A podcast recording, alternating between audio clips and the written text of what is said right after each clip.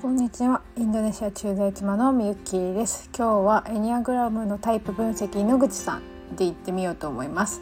まあ、野口さんはねとってもキャラクターがありますよね。個性的だと思います。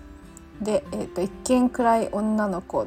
笑い方はクックック。冷静でおとなしいけれどお笑い好きの面がありマルコとはテレビの笑いの話で盛り上がるお笑い好き仲間。お笑いに関する知識は深く有名な笑い芸人の直筆サインも持っている。口癖は「いえいやしないいえいやしないよ。知らない知らない知ってるけど知らんぷり」など自分だけの秘密を秘密を持って楽しむというちょっとひねくれた一面もっていうところでやっぱりね好きなものは持っているんだけどそれに対しては貪欲？だけどあのー、一人でいるような印象がありますよね。たくさんの人と群れている感じではない。だけど趣味の合う人と話したらすごい盛り上がるようなタイプじゃないかなまあ、ま、るちゃんとそういうとこで盛り上がってますよね。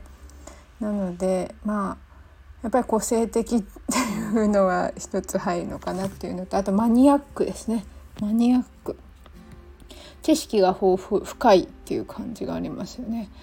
なのでとまあ落ち込んでるわけじゃないけど 落ち込んだりするしそうな感じですよね。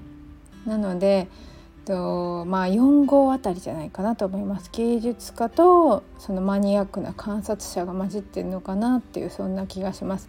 どちらが強いかどうかはね、えー、悩むところですけどうんと感情の浮き沈みがあるのかないのか野口さんっていうところでその辺がちょっとね情報が分かりにくい。あんまりなんかなさそうですよね。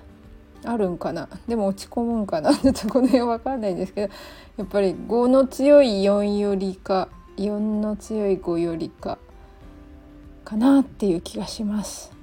なので、えー、また分析していきますのでよかったらご視聴ください。ありがとうございました。